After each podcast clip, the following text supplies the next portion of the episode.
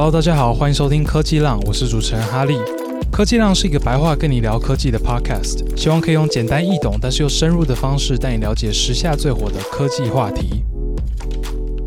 欢迎来到科技浪的第五集。这集如你所听到的，我们终于有了开场音乐。哇，我昨天真的是累到爆！我做这个开场音乐做到凌晨两点钟，跟大家分享一下这个故事好了。最一开始呢，其实是我从 EP 一的时候，第一集的时候，我就有看到有听众留言跟我说，诶，他觉得有一个开场音乐会蛮不错的。然后我就一直想着说，OK，我要做这件事情，但是我一直忘记，然后又挺忙的，所以说我就一直拖到了这一集，应该说一直拖到了昨天晚上，我才想到要做这件事情。然后我一开始的想法就是，OK，我们既然是一个讲 AI 的频道，那我们开场音乐当然是要有 AI 来做啊。所以我就去用了一下脸书最近开源的那个模型，叫做 Music Gen。那 Music Gen 这个模型呢，它的用法有两种。第一种呢，就是你输入一段文字，就是叙述一下这个音乐是什么样子的，它就会产生那段音乐。第二种方法呢，是你先付给它一段参考的音乐，然后再跟它讲要把这段音乐改成什么样子，它就会把那个音乐改成那个样子。那这个 AI 模型是开源的嘛？意思就是说每个人都可以去他们的 GitHub 下载这个模型，下载到自己的电脑里面自己跑。但他们说是开源，也不是完全开源啦。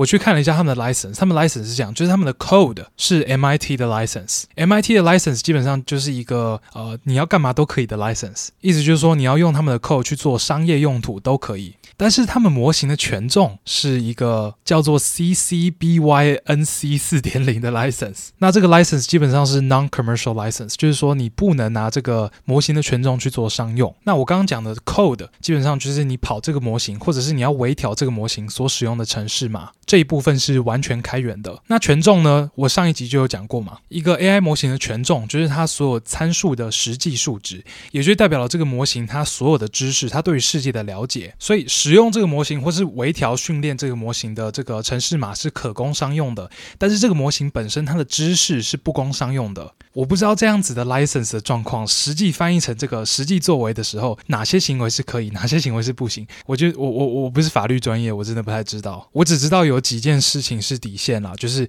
第一个，你不能把这个模型 build 到你的 APP 里面，你的产品当中。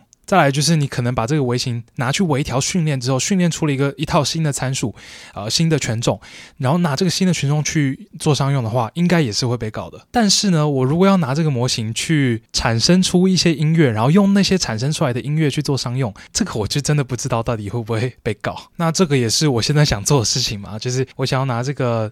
产生出来的音乐呢，来做我的 podcast 开场白。但是我想了一想，我觉得可以赌一把，因为说真的啦，首先，脸书到底要怎么判断我这个音乐是 Music Gen 生出来的？第一步，他连判断这个音乐是不是 AI 生成的都有一点困难了嘛，对吧？那就算他可以知道这是 AI 生成的，那他又怎么知道这是哪一种 AI 生成的？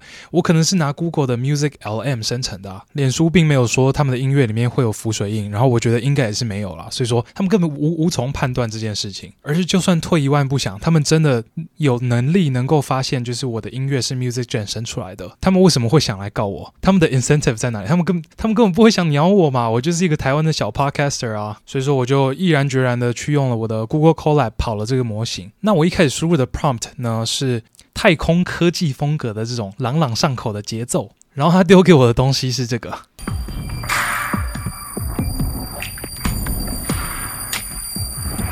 哦，很难听诶，超难听的。它背景一直有一个很刺耳的音乐，我也不知道那是什么东西。而且重点是，我要调，我也不知道要往哪个方向调嘛，我也不知道我的那个 prompt 我要改成什么样啊，或者是它的参数要怎么调。所以说，我就觉得我就直接放弃了，因为我觉得要把一个这样子的程度的音乐调到一个可以用的音乐，应该是不太可能。所以呢，我最后就去网络上随便找了一个这个无版税的音乐，然后你开头听到那个就是我在无版税音乐网站找到的一个片段，就这样。那我觉得 AI 生成音乐。乐这一块，相比那个 AI 生成图片或者 AI 生成文字，是一个比较不成熟，然后大家通常也比较陌生的一个领域，就是比较少人在研究这一块。然后同时，这个领域它最强的模型，就像是我刚刚给大家 demo 那个 Music Gen，它就只能做到这样而已。我觉得主要会这样，还是因为就是大家对于文字跟音乐的关联，没有像是文字跟图片或是文字本身这么强烈。我们能拿来形容音乐的这个词汇真的不够多，然后也不够精准。我们通常听到一段旋律，我们就只能大概讲说，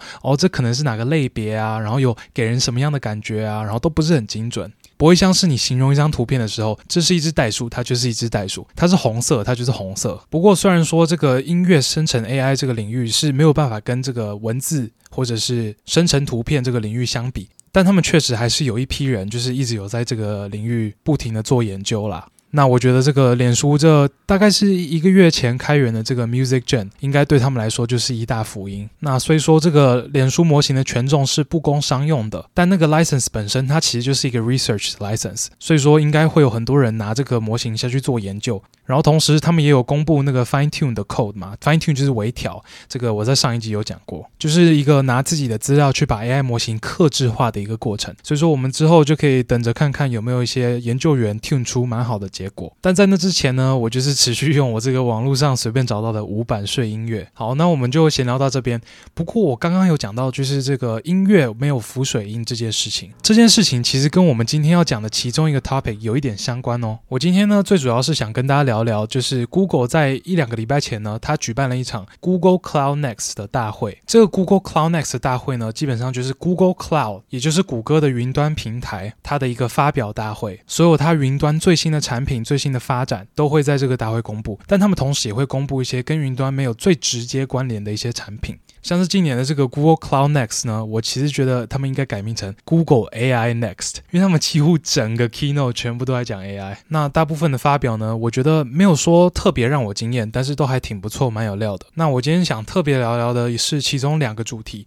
第一个是他们要把 Google Workspace 生产力工具的 AI 助手 Duet AI 开放，让所有企业付费使用。那我讲的这些生产力工具呢，当然就是大家平时常用的这个呃 Gmail 啊、Google Sheet 啊、Google Slides。Google 呢，把这些所有工具包起来，统一称作 Google Workspace 嘛。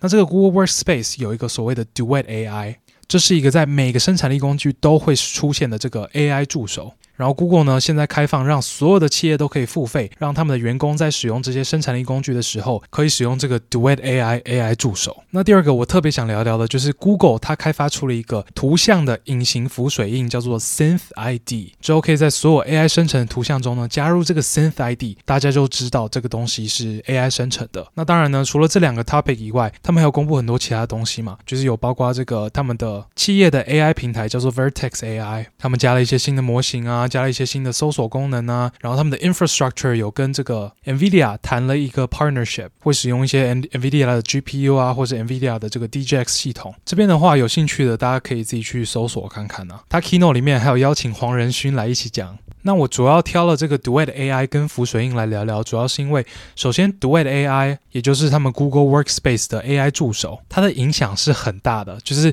它会影响到所有在使用 Google Workspace 的企业。那相对于 Google Workspace 呢，那个 Vertex AI 在使用 Vertex AI 的企业就 没有很多嘛。那我会想聊浮水印呢，主要是因为这算是很多人一直敲碗的一个话题。就是我常常收到很多 DM 是在跟我讲说，就问我说，哈利要怎么样分辨这个这个文字或者这个图片是否是 AI 生成的？那这个话题呢，就是 AI 的分辨真真假假、假假真真，这是大家在讨论 AI 能造成的问题当中的时候最常被提到的一个问题。所以我就想说，趁今天跟大家好好聊聊这个话题。好，那我们就先从 Duet AI 开始聊聊吧。好，那这个 Duet AI 的英文拼法是 D-U-E-T Duet AI，它是所有 Google 产品当中 AI 助手的简称，就是不只是我刚刚讲的这个 Google Workspace 的产品，就是那个什么 Gmail 啊、Slides、Sheets。Google Cloud 的产品里面的所有 AI 的 integration，它也是把它称作 Duet AI。但他们这次发布，也就是这次开放让所有企业可以购买的，是只有 Google Workspace 的 Duet AI。Google Cloud 的 Duet AI 呢，则是有少部分的企业在做测试，还没有开放让所有的企业购买。所以呢，我们今天的讨论主要就是在讨论这个 Google Workspace 的 Duet AI。那这个 Workspace 的 Duet AI 呢，他们的定价是每人每月三十美金，换算台币就是九百多块嘛。意思就是九百多块一个月，你可以在你用这些所有的 Google Workspace 产品当中呢，得到许多 AI 助手的帮助。好，那在我详细评论它的每个功能、它的价值，然后跟竞品做比较之前，我先直接跟大家讲我的结论。我的结论就是，现在这个 Duet AI 我不会想买，不会想买的原因很简单，就是它提供的价值不及我每个月要付出的成本，也就是三十块美元。好，那我们首先现在聊聊这个 Workspace 的 Duet AI，它究竟带来什么价值呢？这边要看的当然就是这个 Duet AI。它现在有什么 features 嘛？它现在有什么功能？它在每一个生产力工具里面，它可以做到什么事情？这边有一个我觉得算是 Google 还蛮贼的地方，就是它现在开放让所有企业购买的这个这一套 Google Workspace 的 d u a AI 呢，它并不是所有的功能都可以使用哦。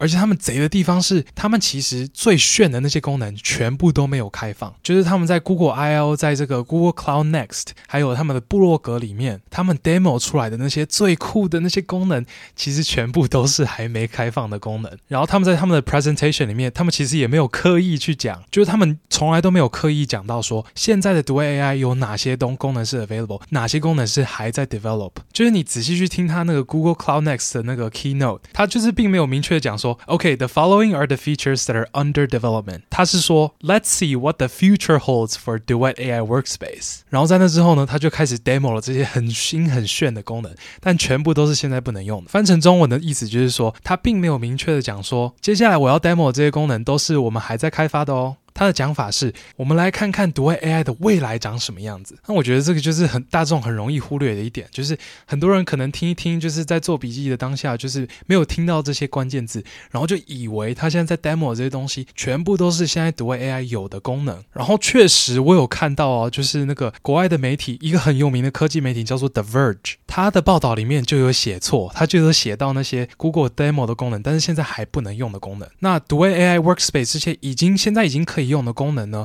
跟那些还在开发的功能，大致可以分成两类。已经可以使用的这些功能呢，是我们所谓的 prompt-based interaction。那还在开发的这些功能呢，是我们所谓的 context-based interaction。那么两者的差别是这样：prompt-based interaction 呢，在讲的就是你跟这个 AI 讲你要的需求，然后这个 AI 呢，就单纯从你要的需求里面生成你要的内容给你。就比如说，你今天假设你是一个鞋子公司，然后你就跟这个 AI 说，请帮我写一个 Adidas 跟 Nike。Nike 的球鞋的比较，然后这个 AI 就单纯从他对于这个 Adidas 跟 Nike 球鞋的认知写一篇布罗格文给你。那今天如果是一个 contextual based interaction 的话，这个 AI 不只是会从你给他的指令，还会从你自己所有的资料里面找到所有相关的资料来，来结合他自己的知识一并给出答案。比如说，你可以直接跟 AI 说，帮我做一个 PPT。这 PPT 呢，前十页是在讲说我们自家球鞋跟 Adidas 球鞋的比较，后十页是在讲说我们自家球鞋现在的销售状况，然后这个 AI 就会去抓所有我们公司里面现在跟这个球鞋有相关的资料，然后他可能有找到一份这个呃 document 是有在讲这个球鞋的 specs，它的规格啊，它的材质啊。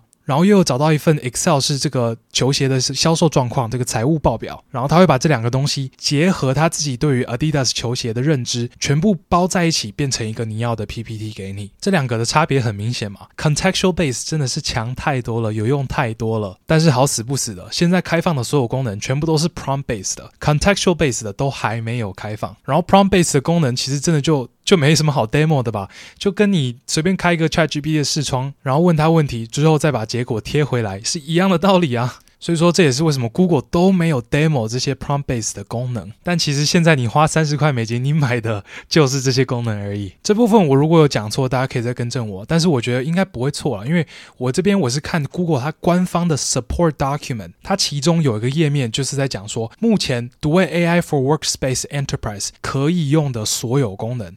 它全部都列出来，然后全部都就是就是这个 prompt base 的。好，那这些虽然说这些 prompt base 的功能呢，没有到非常的 exciting，但我们还是简单的过一下。首先呢，在 Google Doc，也就是 Google 版本的 Word 当中呢，Duet AI 可以做到什么事情呢？你要不要猜一下？对，你猜对了，就是生成文字嘛。你可以在 Google Doc 里面打说，帮我写叉叉叉，比如说帮我写一个球鞋比较的布洛格文章，然后 Duet AI 就会把这个文章写出来，然后你自己再修改一下，就这样。基本上就是跟你开一个 ChatGPT 的视窗，然后复制贴上差不多。有差的当然就是背后的模型嘛。对吧？Duet AI 背后使用的模型，我猜应该就是一定一几乎一定是 PaLM 2没错啦。然后我猜可能就是一个 Bison 这样子的大小，就是那个 PaLM 2它那时候公布的时候有公布很多不同的大小嘛。我猜他们是 Bison，就是一个第二大的这个 PaLM 2模型。那你如果是用 ChatGPT 的话，你就是用 GPT 三点五或者是 GPT 四嘛。我不知道你怎么想啦，反正如果我要写文章的话，我一定是叫 GPT 四帮我写啊，我才不信什么 PaLM 2嘞。然后再来那个在 Gmail 当中一样，就是帮我。我写一个什么信，然后他就帮我写，他就帮你写出那一封信，这样。然后在 Google Slide 呢，就是 Google 的 PPT 当中呢，你可以说帮我 visualize，就是帮我视觉化什么什么东西。他这边讲的其实就是生成图片了，就是帮我产生一张某某某图片，然后他就帮你产生那张图片。然后在 Google Sheets 当中呢，就是 Google 的那个 Excel，你可以跟他讲说，帮我产生一个什么什么什么的模板，然后他就会帮你产生一个模板出来。这边讲的模板呢、就是比如说你叫他产生一个你的一周行事历好了，然后他就会帮你做那个横轴，就是周一、周二、周三、周四，然后纵轴就是呃七点、八点、九点、十点。好，那在 Google Meet，就是 Google 的这个呃视讯软体呢，也有一些新的功能。不过这边我们等一下讲，我们先评论一下刚刚我们讲的 Google Doc、Gmail、Slides 跟 Sheets。首先，我就直接说了，我觉得这些功能对我的帮助极小。首先，Google Doc 的部分，我刚刚已经讲了嘛，我宁愿用 ChatGPT 帮我写。然后 Gmail 的部分呢，我宁愿自己写。我本来写 email 就是一个非常简洁的人，所以说我觉得 AI 帮我写应该没有办法帮助我省什么时间了。它写完我可能还要大幅的修改。再来，Google Slides 它可以产生图片给你。首先，我觉得这个简报会用到的图片可能有两种需求，一种是那种像是 iStock 的那种图片，就是那种。单纯要表达某种观念的概某种概念的图片，就比如说你想要一个在穿着正装在打电脑的一个人啊之类的。那如果是这种需求呢，我觉得真要产生图片的话，我也不一定会使用 Google 的这个 Google Sites 图片产生器，因为说真的，它在 Google Sites 里面立刻产生，跟我在用一个其他的网站，比如说 Midjourney 产生一张图片然后贴过来，两个 effort level 根本两个程序是没有什么时间的差别的。所以说比较的重点就是背后的模型嘛。那 Google 可以用的模型，我觉得。不可能会比 Midjourney 好嘛？或者是现在最强的 Stable Diffusion XL，那个 Midjourney 还要付钱呢？Stable Diffusion XL 是完全免费的。那这是第一种图片的要求嘛？那第二种图片的需求呢？其实是克制化的图片，就是你的产品的图片。那这件事 Google Slides 的读位 AI 就不是做不好的问题，它是根本就做不到嘛。要做这件事，我一定会使用这个 Stable Diffusion XL，拿你的产品或者是你们家的模特儿的图片下去做微调，然后用它来产生。好，那我这边简单解释一下 Stable Diffusion，我怕有人不知道。Stable Diffusion 是一间叫做 Stability AI 制作出来的一个完全开源的生成图像模型。你可以输入文字，然后这个 AI 就会根据你输入的文字产生一张图片。然后我刚刚讲到的 Stable Diffusion XL 是这个 Stable Diffusion 现在的最新版模型，简称是 SDXL。那这个 SDXL 呢，我自己有微调过，我是去搜集了那个 Blackpink Jennie 的照片，我拿了大概二十张吧，然后下去微调这个模型。调出来的 SDXL 呢，它产生 Jenny 的图片跟真正的 Jenny 一模一样，你完全认不出来。而且整个微调过程呢，我是用 Google Colab，GPU 好像是用 A 一百吧。花了大概一个半小时就调完了，然后之后产生一张图片，只要花大概呃，应该不到一分钟啊。然后我是用那个 Tesla T4 的 GPU。你如果对这些 GPU 的名词有些陌生啊，你可以去听我上一集，我讲了很详细的这个 GPU 的介绍。Anyways，我想讲的就是这个 Slides 这个图片产生功能真的是有跟没有一样啊。对我来说，最后这个 Sheets 功能，我觉得也是有跟没有一样啊。但这可能是我自己本身比较会用 Excel 啊，就是我操作上我是蛮熟悉蛮快的啦。然后同时，我如果是在做分析的话，我也会想要很好的掌握每一个分析的细节。所以说，比起他直接给我这个 headers，我会自己想要写自己的 headers 出来。好，那以上是这个 Google Doc、Gmail、Slides、Sheets 的部分。再来，我说它在它在 Google Meet 也有一些新的功能。Google Meet 的新功能主要有三个：第一个是产生背景图片，第二个是调高影像品质，第三个是即时翻译字幕。那我觉得第三个蛮赞的，前两个蛮还好的。首先，产生背景图片。这个我的想法就跟前面那几个产生图片的功能差不多了。再来调高影像品质，我觉得这个还挺不错的。但说真的，我觉得可能没有到那么实用。第一个就是你在用 Google Meet 开会的时候，你真的会在意你的 client 多高清吗？你真的会在意你的同事的脸多高清吗？我觉得还好啊。再来就是现在大部分的 Webcam 也都有大概最少也有七二零，然后通常都是有一零八零 P 的画质，所以说我觉得也不会想要调高到哪个程度，一零八零 P 已经非常非常高清，很够看了。不过第三个即时的翻译字幕，我觉得倒是不错。这边有一些什么，你你在跟国外的 client 开会的时候啊，它有一些很重的。那个腔调你听不懂啊，你可以有一个即时翻译的字幕，就是你甚至不用看英文哦，它直接翻译成中文给你看，这样就还蛮不错的嘛。所以 Google Meet 这边的，我觉得算是挺赞。但是真的有那么大价值吗？我觉得也还好啦。那以上呢，我讲的这些所有东西，就是现在所有开放的 feature 喽。以上这些所有是三十块美金一个月哦，各位。所以我才会说，现在这个读 AI 我不会想买嘛。但是它如果加了这些，它现在还在 develop 的功能，我觉得三十块应该就可以买。好，那我们现在来大概讲一些这些功能好了。首先在 Gmail 这边呢，有个功能叫做汇整整个 email 串，就你可能跟一个 client 在讨论一个 project，来来回回寄了二三十封信，这时候你可以叫读 AI 直接 summarize 整个 email 串，或者是直接问他你想知道的问题，比如说我们第一次 agree 的金额是多少之类的。我觉得这个 feature 简直是天使啊，太赞了！这真的是立刻就会有 impact，而且可以省下很多时间，而且市面上没有什么竞品可以做到类似的功能的。但我觉得他们现在不试出这个功能，我觉得也是情有可原啦，因为这个功能它好用是好用没错，同时它的风险也很大。就是你跟你的客户在讨论 project，这个 deal 可能几百万、几千万，然后你这个你万一问这个读 AI，然后他搞错那个数字，不就糗大了吗？他们应该我猜啦，就是因为这个原因，所以说还在还不开放这个功能。再来很赞的一个功能呢，就是我一开始在讲那个 context space interaction 的时候给的例子嘛，那个他们也有 demo 哦，就是你直接跟你讲，你直接跟读 AI 讲，你最后要产生的 PPT 是什么东西，它就直接帮你把所有相关资料收集起来，然后帮你产生那个 PPT。然后最后呢，是在 Google Meet 的一些新的功能，它有两有两个是有 demo 的，一个是智慧读稿。就是你在报告的时候看那个稿子的时候，它并不是死的文字，而是像那种 KTV 的那种会一直一一直一直移动焦点的，同时他也会一直去听你现在讲到哪里，然后随时做他的调整。比如说你如果跳了几行，他就他就发现这个的，然后他那个字幕就会直接跳跳到那边这样。还有另外一个 Meet 的功能呢，是及时的 Meeting Summary。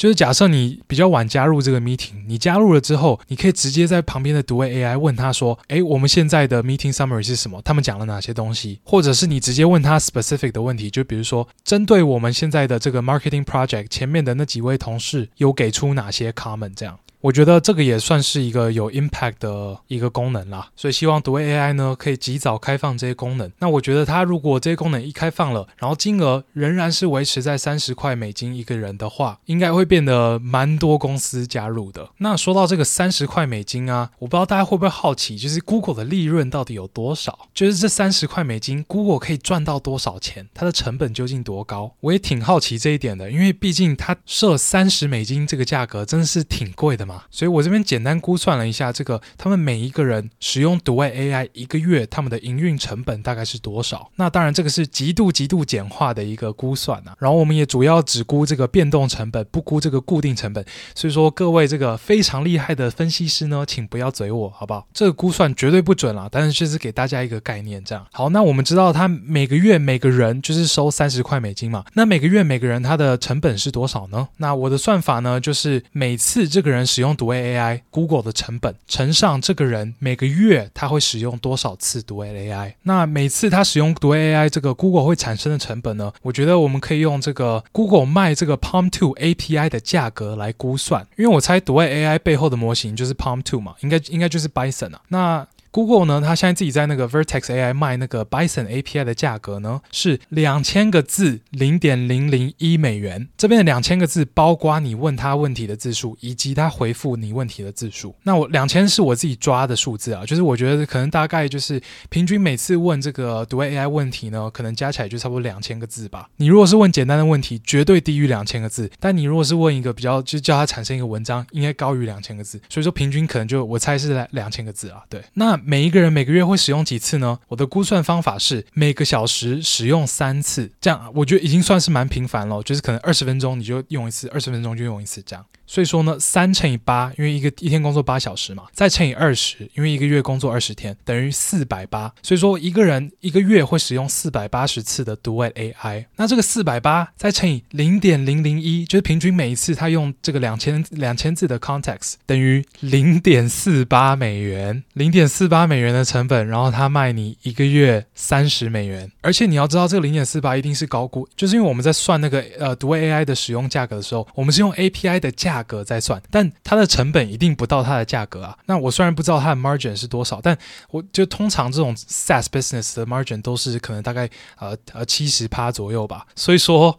可能两千字的 context，它的成本并不是零点零零一美元，而是零点零零零三美元哦。那当然啦，就是我说就是有很多成本我没有算进去嘛，就是可能包括他因为要提供这个服务而要多买的 GPU，要多请的人啊那些成本，或者是就是他在我刚刚讲的是比较偏是这个生成式 AI 的部分啦。那我刚刚讲那个 Google Meet，它有那种提高画质的服务嘛，那那个就是另外一种 AI，那种我也没有算到。不过，但我觉得这零零总总这个 cost 全部加起来，这个一定还是赚到翻啦。所以说，我觉得 Google 定这个三十美金的价格，并不是因为它有三十美金的价值，而是它可以定三十美金。为什么可以呢？因为人家隔壁那个 Microsoft Copilot 就定三十美金啊！你若不知道的话，微软的那个 Office 三六五啊，就是包含那个 PPT 啊、Excel 啊、Word 啊之类的，他们也有提供一个类似独卫 AI 的服务，叫做 Microsoft 三六五 Copilot。那这个 Copilot 提供的服务呢，基本上就是跟 Google Workspace 的独卫 AI 是差不多的。然后它的定价，它是先开的，它是开三十美金一个月。然后 Google 的这套产品也差不多的功能啊，那他们当然也可以开三十美金。个月啊，只是我觉得这样其实不太公平啊，因为微软要做这个三六五 Copilot，比起 Google 要做这个独卫 AI 更难一点。最主要原因就是他们没有自己的 LM，也没有自己的硬体设备啊，他们都要蹭别人的啊。但是 Google 两个都有，没有自己的 LM，那个 LLM，呃，在我在讲的就是 Large Language Model 大型语言模型，像是什么 GPT 三啊，Google 的 Palm Two，微软没有自己的大型语言模型啊。他们一开始呢，那个做了那个 Bing，就是他们 Bing 的那个浏览器有一个类似 ChatGPT。或是 Google Bard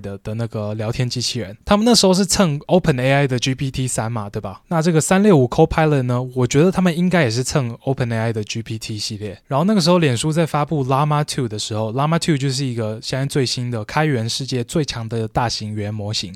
那时候在发布的时候，微软也去蹭了一波啊，就是 Llama 2就是脸书的模型，但是他们在发布的时候有跟微软签一个一个 partnership，就是他们可以在微软的客户呢，可以在他们的云端平台叫做 Azure 上面使用 Llama 2。那这个 这个就我自己觉得这个 deal 基本上有跟没有一样，这边可能有一些法律或者他们 partnership 有些细节我可能不太了解啊，但就我现在所知，我觉得这个 deal 根本就是在蹭而已啊，我觉得它其实没有没有什么实质意义的一个 deal 啊，就是 Google。这是 CloudNext 也有讲，他们也有把 Llama 2放到他们的 Vertex AI 的平台上面，那他们也没有跟脸书签什么特别的 deal 啊，还是有我不知道，反正我就觉得就是就在蹭，然后再来微软也没有自己的硬体设备，意思就是说他们有自己的 AI 晶片。Google 的话，它有它的 TPU 嘛，Tensor Processing Unit 这个部分，你如果想要多了解的话，你可以去听我的 EP 四，我有详细的解说。虽然呐、啊、是有消息流出说微软他们有在自己做一个叫做 Athena 的 AI 晶片。但目前还没有看到什么很确切的这个成果出来。好，那最近在企业端 AI 生产力工具这个市场呢，其实还有一些其他的新闻，比如说 OpenAI 推出了 ChatGPT 的企业版，这个就是让一间公司一个企业可以直接帮他自己所有的员工都买这个 ChatGPT Plus，而且不能说是 ChatGPT Plus，应该说是 ChatGPT Plus Plus，因为他们是有很快的 GPT 四，很长 context 的 GPT 四，就是你可以输入很多数字，有这个高达呃三万两千个。Token 的 GPT 四，然后当然还有我觉得最赞最有价值的 Code Interpreter 可以用。我觉得啦，虽然说不能这样比较，但我觉得 Code Interpreter 这个功能啊，直接吊打独卫 AI 现在的所有功能，而且是你个人单买这个 ChatGPT Plus 可以使用 Code Interpreter 嘛？那 ChatGPT Plus 一个月是二十美金，光是一个人的就已经比这个独卫 AI 的一个人便宜了。我猜这个 ChatGPT Enterprise 可能一个人的价格可能会在二十美金之下，所以说哇，那真的是。是，如果我是一间公司，我绝对先买 ChatGPT Enterprise，不会先买独卫 AI。然后除了这几间巨头之外呢，这个产业还有一些大家可以注意的，就是有一些其他的独立的生产力工具，他们也在疯狂的追逐 AI 这一波趋势。像是 Zoom 啊，它正好也在上礼拜发布了他们的一个新的 AI 功能，叫做 AI Companion。然后这个像其他的像什么 Salesforce 啊、Box 啊，他们也有发布自己的 AI solution。反正这边的 takeaway 就是，迟早你工作上用到的所有工具，不管是这些生产力工具，还是你 coding 的东西，全部全部都会有 AI 助手。好，那我们这个读 AI 的话题，我们就先讲到这边。再来呢，我说我们第二个要讲的话题就是 Google 的 Image Watermark，对吧？Google 的图像浮水印。首先，这个东西是什么呢？Google DeepMind 就是 Google 的 AI 部门说，他们开发出了一个叫做 SynthID 的图像浮水印。浮水印是什么东西呢？就是你有时候用一些剪剪片软体，然后你没有付钱。钱的，你可能产出来的影片，它的右下角就会有一个 made by 什么什么软体之类的，那个东西就是浮水印。但是 Google 的这个 Synth ID 图像浮水印可没有那么智障哦，它不是说它这样，它就是把在每一张 AI 产生的图片的右下角加一个 made by AI，没 没有那么智障，它是一个完全隐形的浮水印，而且不会改变改变图片的任何特征，就是你加了这个浮水印之后，你这张图片完全不会有任何的改变，这是因为它是用一个非常聪明的演算法把这个浮水印加在你的像素当中。然后你这个图片不管怎么变，你不管怎么切，不管怎么转，不管怎么呃改造，这个浮水印都还是会存在，而且是可以被侦测出来的。那详细来说，他们究竟是怎么做到这件事情？他们全部都没有讲。但有些人可能听到这里还是没有很有概念，所以我简单解释一下。首先，你一张图片是由很多很多的像素组成的。你常常看到一张图片，它的解析度，它是说什么几百乘以几百嘛，对不对？比如说两百乘以四百好了，它那个在讲的就是那个像素。所以说两百乘以四百就等于八万。嘛，所以说那张图片有八万个 pixel，八万个像素，意思就是说那张图片是由八万个像素组成的。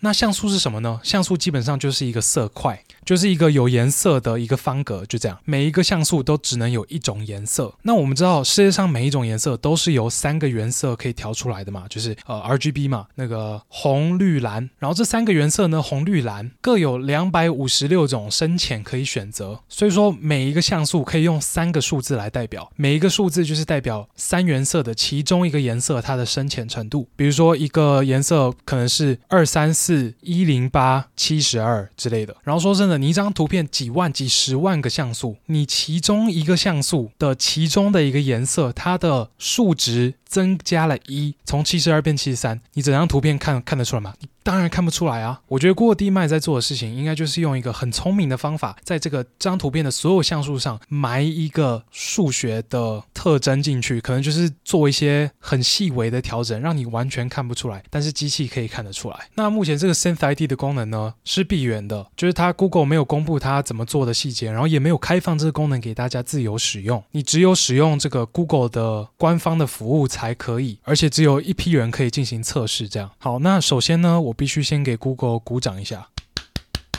就是他们做的这个 Sense ID 已经比之前所有大家的尝试好非常多了。我不知道是我没看到还是怎样，但我之前有看到的大部分都是在做 metadata 的 embed，意思就是说每一张照片其实都有一个所谓的 metadata。这个 metadata 就是关于这张照片的资料，比如说这张照片是从哪一只手机、什么型号、什么时间拍出来的。你 iPhone 里面你拍的每一张照片，全部都背后都有这个 metadata，然后这张 metadata 是附在这个照片的档案当中的。所以说，你这张照片不管传到哪里、传给谁，它这个 metadata 都会存留在那边。那之前的做法呢，就比较像是我们在这个 metadata 里面写说这张图是 AI 生成的哟，但是方法超级无敌烂啊，因为 metadata 随便就可以被洗掉，然后随便就可以被。篡改，那这 Google 的 Synth ID 已经好非常多了嘛，因为你没有办法篡改它。据他们所说啦，就是你很难去把它去除掉。你图片怎么修，它还是会存在。但我觉得啦，身为一个很机车的自媒体，我还是可以提出两点批评。第一点就是 Synth ID，我如果真的要破解它的话，其实超级简单。我会怎么做？首先，我去收集一百万张或者一千万张的图片，随便图片，任何图片都可以。然后我把这些图片全部丢给 Google 的服务，叫他帮我上浮水印。然后上完之后，我是不是有两两千万张图片，一千万是原本的图片，另外一千万是有上了浮水印的图片。然后把这两千万张图片全部丢到一个神经网络里面，直接硬 train 一波，意思就是硬是叫他找出这个浮水印的规律到底是什么，让他学会就是你看到一张有浮水印的图片，你就是要产生一张看起来一模一样但是没有浮水印的图片。我们都知道神经网络什么东西都学得起来，你资料量够大就没问题了。那我刚刚讲的一千万可能有点太夸张了啦，应该是不需要这么多就可以找出那个浮水印，除非那个浮水印的规律真真的是。千变万化。再来第二个，硬是可以批评的就是这点，我其实不确定哦。但是我觉得这个浮水印可能会影响这张图片在未来要用 AI 进行修改的时候，修改出来的成果。这部分比较技术一点啦。但是在我们 machine learning 的圈子当中呢，尤其是在电脑视觉这一块，有一个词语叫做 adversarial attack。就是拿你拿一张熊猫的照片给你这个影像辨识的 AI 看，然后那个 AI 成功的辨识出这是一张熊猫。那你再拿这张同样这张照片，你但你加一个完全没有意义的 noise 进去，对于一般人来说，我们肉眼根本看不到那个 noise，就是在一些我刚刚讲的那个像素那一那个那个层次的一些数字上的微调这样而已。但这时候电脑在看，它可能就会把它认成一个一只手机之类的，就是变成完全完全不相干的东西。那这个 Synth ID 呢，会不会影响这件事事情？我觉得是需要讨论的。好了，那这个辨识 AI 产物这个话题呢，其实还有超级无敌多可以讨论的，就是不止在图片、文字这边，这是很是一个很大很棘手的一个问题。但今天我觉得我第一个话题有点讲得太久了，所以说我们就留到下一次再给大家一个完整的 overview 好了。毕竟我们最后还是要留。一点时间给 Q&A 嘛，那我们现在就进入 Q&A 吧。首先不得不休说，感谢哈利。以为自己对 ML 没兴趣休学，离开实验室后，因为 IG 推了哈利给我，才重新开始接收相关资讯。很感谢哈利让我不用自己读论文，还能接收新知。好，不客气，也谢谢你追踪我的 IG。再来，MM 一千 MM 说非常棒的科技 Podcast，但是我有疑问想请教。我想请问，要学习 AI 的使用是要学习什么？针对上班族来说，工作经历十几年，有试用过 ChatGPT 跟 Bing，但是还不知道要怎么跟现在的工作结合，建议怎么跟上时代的脚步呢？首先，我觉得你可以跟你的老板建议说，要买 Duet AI Workspace。好了，没有，我我是开玩笑的。首先，我不知道你的工作是做什么，所以说我也很难给你很具体的建议。但我觉得要慢慢把这个 AI 融入你的工作流当中，不外乎就是从两件事情开始。第一件就是了解 AI 到底能做到什么；第二件就是思考哪里可以使用 AI。首先，先去了解说现在到底有哪些 AI 工具，每个 AI 工具它最多可以做到哪些事情。哪些事情他做得好，哪些事情他做得不好，在他做得不好的事情，有哪些外加的工具可以帮他做得更好一点？你知道了这些所有东西之后，你之后在工作的时候，你也要不停地问自己：我现在做的这件事情可不可以让 AI 做？我觉得你这样不停地去学习新知，然后不停地思考，学习新知思考，时间久了，你一定会慢慢地发现你的工作流当中多了越来越多 AI 的环节。因为任何人的工作中百分之百都有可以用到 AI 的地方。那你想要多学习，就是现在有哪些 AI，然后他们可以做到什么？最好的当然就是追踪科技浪 Podcast 啦。再来 A 涛九说，感恩哈利，赞叹哈利，机器学习苦手救星，这不是一个赞可以解决的。从内容的扎实程度就感觉哈利花了很多心思制作每一集的。节目听 Podcast 也几年了，哈利是我唯一同一集听两遍的，干货满满。也希望哈利能持续创作。通勤时看到哈利有单集，已经变成小确幸了。应该很多重重度 Podcast 使用者跟我有一样的想法。不说了，我要再去听一次第四集。哇，谢谢你。说真的，第四集我真的是花蛮多时间在准备的，因为尽管那些东西我可能原本大部分都知道了，但我还是要花很多时间去再次做 fact check，因为我怕从我的印象讲会讲错话，然后也花很多时间思考要怎么样编排这个内容。听起来才比较顺，然后大家也比较好吸收。这样每一集 podcast 其实都是我血跟汗堆出来的，讲这些东西真的很累啦。但是看到有人喜欢，有人觉得有帮助，有产生价值，我觉得就一切都值得了。再来，Bar Blur 说赞，我觉得你需要一个防喷麦。我那时候有看到这这则留言，然后我这次有买一个防喷麦哦，应该说我我买一个防喷的一个罩子，对，所以希望这集的结果有比较好一点点啊。但我最后必须还是要说啊，就是尽管我们科技浪。起步蛮快的，就是我们很快的就上榜了。但是呢，我们还是一个非常早期的节目，就是这集才第五集诶，所以我觉得一定有非常非常多地方是我可以再进步，可以再做得更好的。然后每一集都会尝试调整。那要知道要调什么东西，最主要就是看大家的回复啦。所以说大家有任何建议呢，都可以在底下留言哦。再来，Minu 七二八说，专有名词请求补充解释。EP 一跟 EP 二超赞的，真的是大家都能听懂的叙述方式，以及很完整的有。专有名词的补充解说，重复听了好几次。EP 三专有名词比较多一些，虽然能大略猜一下是什么意思，累积起来后面就比较难理解了。真的好想好想听懂。谢谢哈利分享这些科技内容给大家。了解了，先跟你说声抱歉啊，就是确实我觉得我 EP 三可能专有名词没有解释的非常好啦。我其实一直以来都有非常刻意的在解释我讲的所有专有名词这件事情上面，但我有时候还是会不小心漏掉几个。就是我在看那个 EP 三的这个后台分析数据的时候，我发现蛮多人在我讲第一个故事、第一个新闻的时候跳掉了，然后回去看的时候就发现，哎，我可能 API 这个概念没有讲得非常清楚。我觉得这个就是我可能会比较忽略的部分啊，就是你如果是一个软体工程师，你就知道 API 这个字根本就是用到烂了嘛。你平时每每天都在用 API，然后每天你甚至自己在建 API，就跟对于一些行销人来说，转换率这个词是一样的概念，就是大家每天每每天在用，你就不会想到说，哎，其实有人不知道这个字是什么意思。那我已经尽量的尝试，就是所有人都听得懂的方式去解释这些所有的名词了，但有时候，第一个我还是会忘记，第二个我还是必须得抓一个平衡嘛，我不可能每一个词都要讲到解释到底啊，因为每个词背后还有很多很多的概念，然后每个概念我如果都要解释的话，这一整集根本就听不下去了。毕竟我的听众里面还是有很多非常高知识分子，研究 AI 研究的很深入的人，比如说 PhD 啊、研究生啊，或者是一些非常资深的这个呃机器学习工程师，这样子他们就不会想听嘛，因为我就没有办法深入到很深入的地方，所以我还是必须得抓个平衡啦。那所以我觉得这边就是我会尽量的去做到最好，把这个平衡点抓到最棒。那你如果有听到一个词是你听不懂的，我建议你是立刻暂停，然后去 ChatGPT 问一下这个词是什么意思，了解了你再继续回来听。因为我跟你保证，你你不会需要查很多次啦。我大部分的词都有很好的介绍，所以说你应该不会查很多次。然后你可能每一集就多自己多查几个词，这样，那我觉得每一集你就可以听懂，而且这样你应该也可以学到比较多的东西啊。最后呢，Rock and Fall 他说：“谢谢带领耳朵进入艰深的专业科技海，声音很温柔，有高辨识度，口条很好。”科技跟英文根底，一听就是超强。第一次留言就为了支持你的好节目，听一集就知道要追踪到底。加油！感谢你由浅入深剖析 AI，哇，谢谢你！第一次听到有人称赞我的英文诶。好，那我在做这集之前呢，其实我思考了很多，因为说真的，这几个礼拜有一些 AI 新闻是我觉得也算是蛮酷、蛮重要的，但是我都没有讲到。那我在思考的就是，我究竟是要讲很多则新闻，但是每一则都浅浅的讲一下，还是我应该讲少少的几则，但是每一则都非常深入。剖析，那我最后的选择呢是后者。像我这集目前就是这样嘛，我就是讲了这个 Google Cloud Next 的 Duet AI 跟它的浮水印这样。那我觉得主要两个原因，第一个原因就是我觉得这样子比较符合我帮大家提供最好的造性比。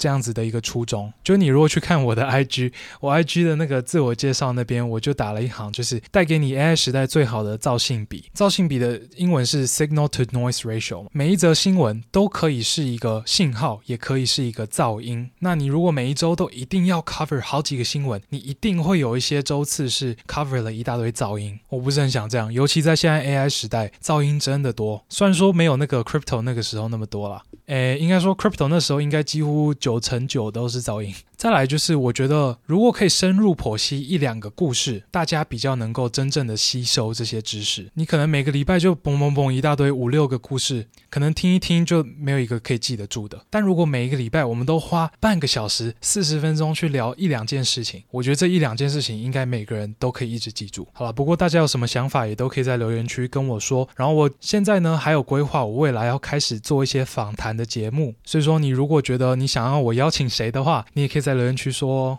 那这集就先讲到这边啦，拜拜。